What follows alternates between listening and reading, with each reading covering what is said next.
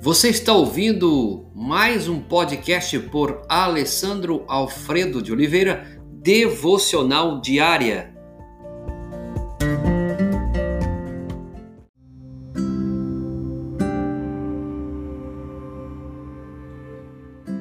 Tema de hoje: Incapazes da Inocência. Gostaria de compartilhar com você um texto de El, Elben Serza, está na revista Ultimato, de março a abril de 2020.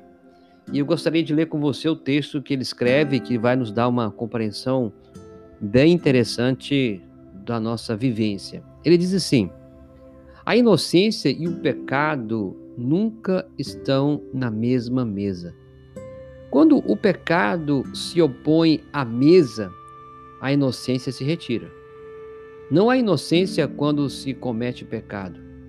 Seja qual for a natureza e a intensidade dele, não há conciliação entre a inocência e o pecado. Eles são diariamente e diametralmente opostos entre si. Cometido o pecado, perde-se a inocência para sempre. Até mesmo o pecado comum e imperceptível de profanar o nome de Deus, como você tem em Êxodo capítulo 20, verso 7. Não tomarás o nome do Senhor teu Deus em vão, porque o Senhor não terá por inocente o que tomar o seu nome em vão. O cerimonial de lavar as mãos perante todo o povo e declarar: Estou inocente do sangue deste homem, levado a efeito por Pilatos, é o acontecimento mais ridículo da história que você vai encontrar em Mateus capítulo 27 e 24. Os imitadores do governador romano que entregou Jesus para ser crucificado têm de acordar para esse fato e tomar outros expedientes. Todos pecaram e são como os samaritanos na época de Oséias, incapazes da inocência. Oséias capítulo 8, verso 5. Em nosso relacionamento com Deus não há advogado de defesa para tentar demonstrar a inocência dos culpados. É preciso pôr a cabeça de uma vez por todas que Deus jamais inocenta o culpado você vai ter em Naum, capítulo 1, verso 3. Ninguém tem condições de declarar, estou inocente, Jeremias 2,35. Isso só agrava a condição do transgressor, embora íntegro, reto e temente a Deus, Jó mesmo reconhece que Deus não tinha por inocente. Jó capítulo 9, verso 28. O homem da terra de Uz poderia não pecar em muitas coisas, mas era certamente culpado de outras ah, o não inocente pode experimentar alívio para a sua culpa. É uma possibilidade enorme ao seu alcance, mas ele terá de repudiar corajosamente a afirmação da inocência. O alívio começa com a convicção da não inocência diante de Deus. Três vezes santo. Só então o pecador tenta outra trilha que sempre dá certo é quando ele procura, na condição de culpado, o perdão. De quem? De Deus. E é quando ele depende exclusivamente da misericórdia de Deus.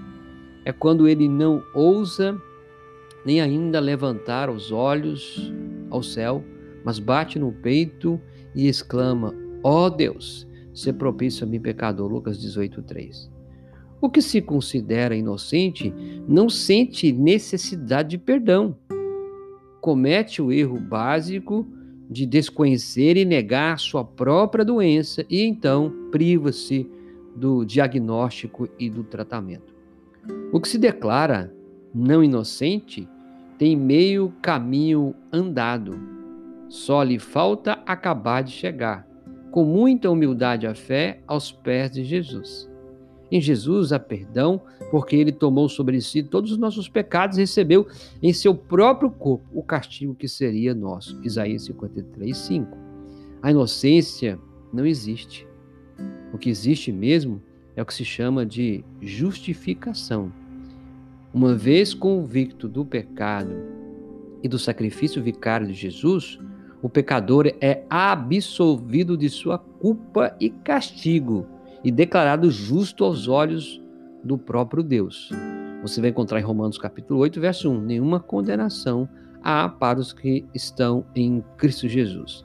Então não há nenhuma condenação para, abre aqui um parênteses, não inocentes.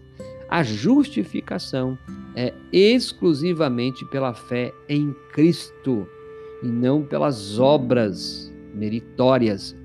Vai dizer Romanos capítulo 5, verso 1: Justificados, pois, mediante a fé, tenhamos paz com Deus por meio de nosso Senhor Jesus Cristo.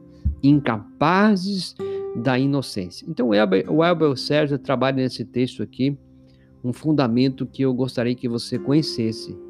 A inocência não existe. O que existe mesmo é o que se chama de justificação, porque todos nós pecamos, erramos e falhamos.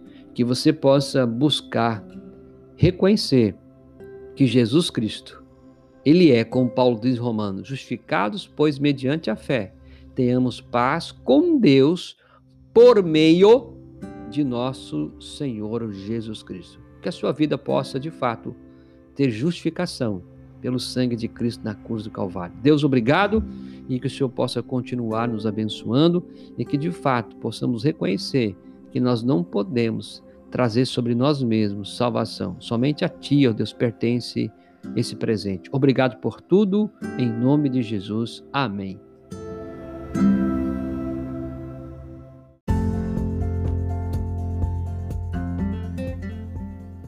Você ouviu mais um podcast devocional diária? Se isso trouxe bênção para a sua vida, abençoe outras pessoas compartilhando esse podcast.